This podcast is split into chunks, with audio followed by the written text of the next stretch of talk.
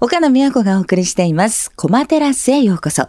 1回目の今日は、日本将棋連盟常務理事の西尾明七段に、将棋初心者代表として棋士の世界を伺っております。先日、千駄ヶ谷にあります将棋会館をお尋ねしたんですけれども、とっても風格がある建物でした。あありがとうございます。はい。なんか雰囲気いいですよね。そうですね。うんはい。一階にね、本当売店がありまして、なんか将棋の盤とか駒とか、サイン入りのセンスとか、いろんなものが販売されてました。そうですね。あの、うん棋士のグッズであったり、はいあるいはこう、将棋を指すためのグッズであったり、まあ、いろいろ種類はたくさんあるかと思います。あの、グッズ売り場に人気機種をモチーフにした可愛らしいなんかポチ袋とかも、そうなんですよ。あれはちょっと女子が喜びそうな。いや、実は私も買ってしまいました。個人的に。そうなんですね。ええなんかいいなと思って。いや、とてもなんか、あの、雰囲気もいいし、センスのいいグッズでしたよね。そうですね。ああいうなんかこうんう、棋士のキャラクター化といいますか、こう、はいはいあの、可愛らしい感じの、ええであったりとも、まあ、ここ最近の傾向ではあうりますよんね。。なんか急にね、距離の近さを感じました。あの、品質の良い将棋盤と駒を揃えることは、将棋の上達につながるなんていう言葉もあるようですけれども、やっぱり皆さんこだわったりするんですか、道具。そうですね。やっぱり、うんこう、まあ、工芸品といいますか、やっぱりすごく美しさであったりとか、はいそういったものを、やっぱりこう、将棋の駒であったり、盤であったり、そういったところから感じられると、はいやっぱりそこはすごくハマりやすい世界といいますか。なんかちょっとコレクションしたくなるっていうか、そうなんですよね。盤も駒も木でできてるので、格調高いものはかなり高額に。そうですね。はいやっぱりあの、職人さんが本当に時間をかけて作っていただいているので、うんやっぱりそういった意味での美しさであったりとか、はいそういったところで、自分ではこう、将棋あんまり指さなくても、本当に、あ、先ほどおっしゃったように、こう、コレクションしてる、で、こう、見てるだけでも、まあ、目の保養になるって言いますか、そういったところはあるかと思います。え、棋士の方も、マイ将棋盤、マイコマっていうのは当然お持ちになって。そうですね。はい。え、でも対局の時は、それを使うわけじゃないんですよね。はい。あの、対局の時は将棋会館にあえるえ、こう、将棋盤と駒で指すんですけれども、うんだから棋士の中でも、あの、盤駒のコレクターっているんですよね。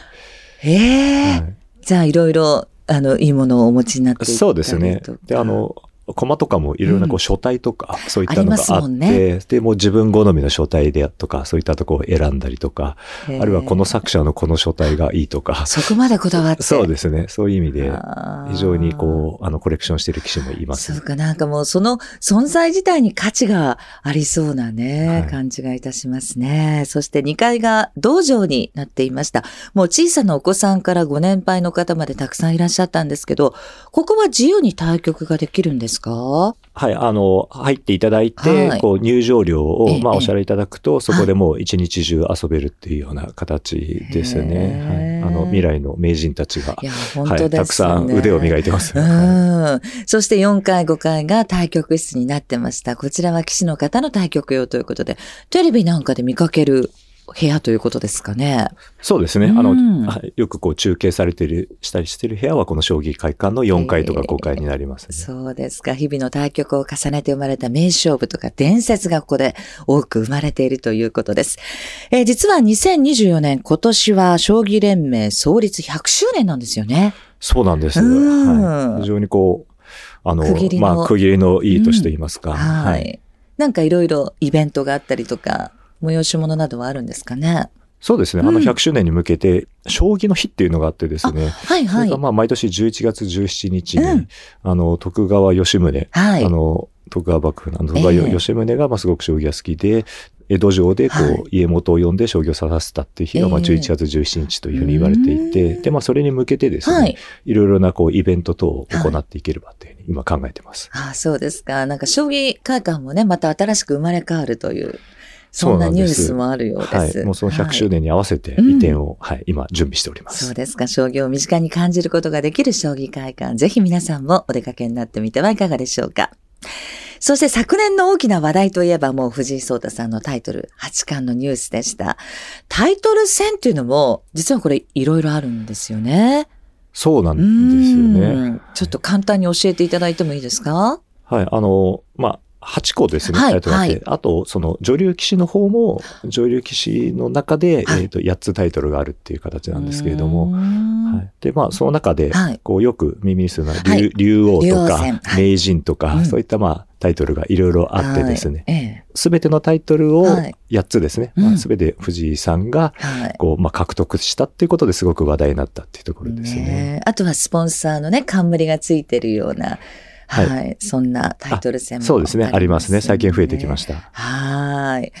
えー、これ、挑戦権獲得するだけでもかなり狭きも大変なことなんですよね。はい、これ、結構大変なんですよね。っていうのは、あの、170人ぐらい、あの、はい棋士がいる中で、ええ。あの、タイトル保持者はずっとこう、挑戦者の、はい。こう、挑戦を待ち受けてるんですよね。で、その中で1名を決めるため、はいはい。挑戦者を決めるために、うん。その170人ぐらいがこう、争っていて、まあ、1位になると、ようやくそこで挑戦ができるという感じでそのタイトル保持者に勝つと、ようやくそこでタイトル獲得っていうことになるので、まあ、かなり長い道のりですね。道のりですよね。私たちはさらっとね、ついついこうなんか拝見したりしますけれども、そこに行くまで、その対局に、あの、達するまでに、かなりの時間と努力と鍛錬を要するということになるわけですね。すあの、対局が行われる場所っていうのは、どうやって決められるんですか？あの、タイトル戦が行われるのは、もう主催者、そのトーナメントの主主催者とですね、はい。まあいろいろこう相談しながら決めていくんですけれども、はい。普段はうん。こう東京の将棋会館とかはい。大阪の将棋会館で指してるんですけれども、そういうタイトル戦になると、はい。いろいろこう全国各地を回ってですね、ええ。その将棋の普及に、まあ、努めるという側面もありながら、こう対局していくっていうところであすね。まあ、協賛のね、企業なんかもあったりすると思うんですけど、高級旅館って決まってるんですか？高級なんか雰囲気勝手なイメージですけど。ね。まはいあ、あの、はい。まあ、旅館であったり、はいホテルであったりとか。まあ、当然畳のそうですね。っていうことになるわけですからねはい。和室でこう着物を着てですね、はいっていうのがこうタイトル戦の一つの絵になってますよね。ええあの、対局中に召し上がるお食事なんていうのもたびたび話題になってるようですけど、タイトル戦は、あれ、あの、食事帯ってあれどうなってるんですか？食事はあの、対局者がですね、はいまあ、こういったものをあの食べたいっていうのをこうええええ注文するっていう形で。好きなもの頼めるんですか？そうですね。まあ、いくつかあるの中からこうはいはい選んだりとかですね。まあ、そういったところも、あの、話題になったりとかしてですね。まあ、またそれも将棋の楽しみ方の一つなのかなっていう。へはいえあの、タイトル戦というのは主催者側が負担してくれて、基本的に何を頼んでもいいというのをね、ちょっと聞いたことがありますけど、西尾さん、いつもどんなものを召し上がるんですか？私はいつも東京の将棋会館で将棋指してますけれども。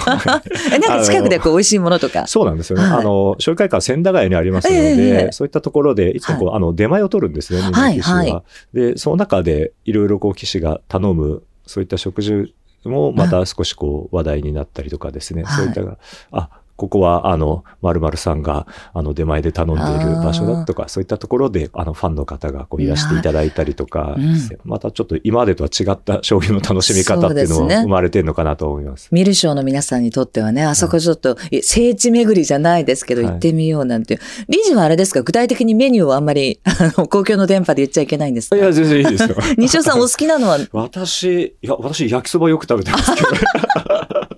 焼きそば美味しいんですか？そうですね、うんええあの、昼も夜も食べるっていうパターンとかもありますけど。は い勝負飯みたいなのはないんですよね、ジンクスというか。そうですね。もう自分の好きなものを食べてるっていう感じですね。はいそう。お寿司が結構お好きでいらっしゃるということなんですそうですね。はい。寿司も好きですね。はい。うん普段はよく食べてますけど。ああ、そうあです対局の時は、うんそうですね。なんか焼きそばが多いかもしれないです。あの、なんか、さーっと時間かけずに、はい、あの、食べられるので、なんかあの、庶民的な感じがして、また将棋が少し近くなりました。よかったです。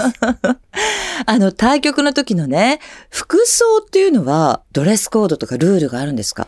まあ、ルールっていうのは特にないんですけれども、うんはい。やっぱり、まあ、普段の対局ですとええ、まあ、スーツ着て、あ対局してる棋士が多いですし、はい。まあ、タイトル戦だと、やっぱり和服を着て、はい対局してる棋士が多いですね。ええ。勝負スーツとかっていうのはやっぱり西尾さんもお持ちになってたりするんですか？いや、特になんか、あの、対局の時必ずこれを着てくとかはないんですけど、はい。ただ、あの、対局してるとですねえ、スーツってこう、正座してするようにできてないので、なんかあの、膝が出るかどうかちょっとね、あの、作る時に試してみるなんていうことをされてる方もいらっしゃるみたそいうですね。はい。ある程度ちょっとストレッチが効いた方が、正座する分には向いてると思うので、なので、対局するよ。用のスーツとはい、イベント等に出るようなスーツを使い分けてる棋士結構多いと思います。あじゃあ、機能性も重視しつつっていうことですかね。立ち上がって膝がポコーンって出てたら、ちょっとかっこ悪いですもんね。そうですね。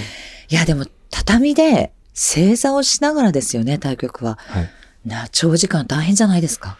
いや、もう昔からやってるので、なんかあんまりこう痺れるっていうのは、まあ、あんまり、うん、意識しないですかね。慣れですかね。はい、ちょっと痺れさを感じたら、こう足組み替えたりとかですね。うんうん、あとは、まあ少しこう席立ったりとかですね。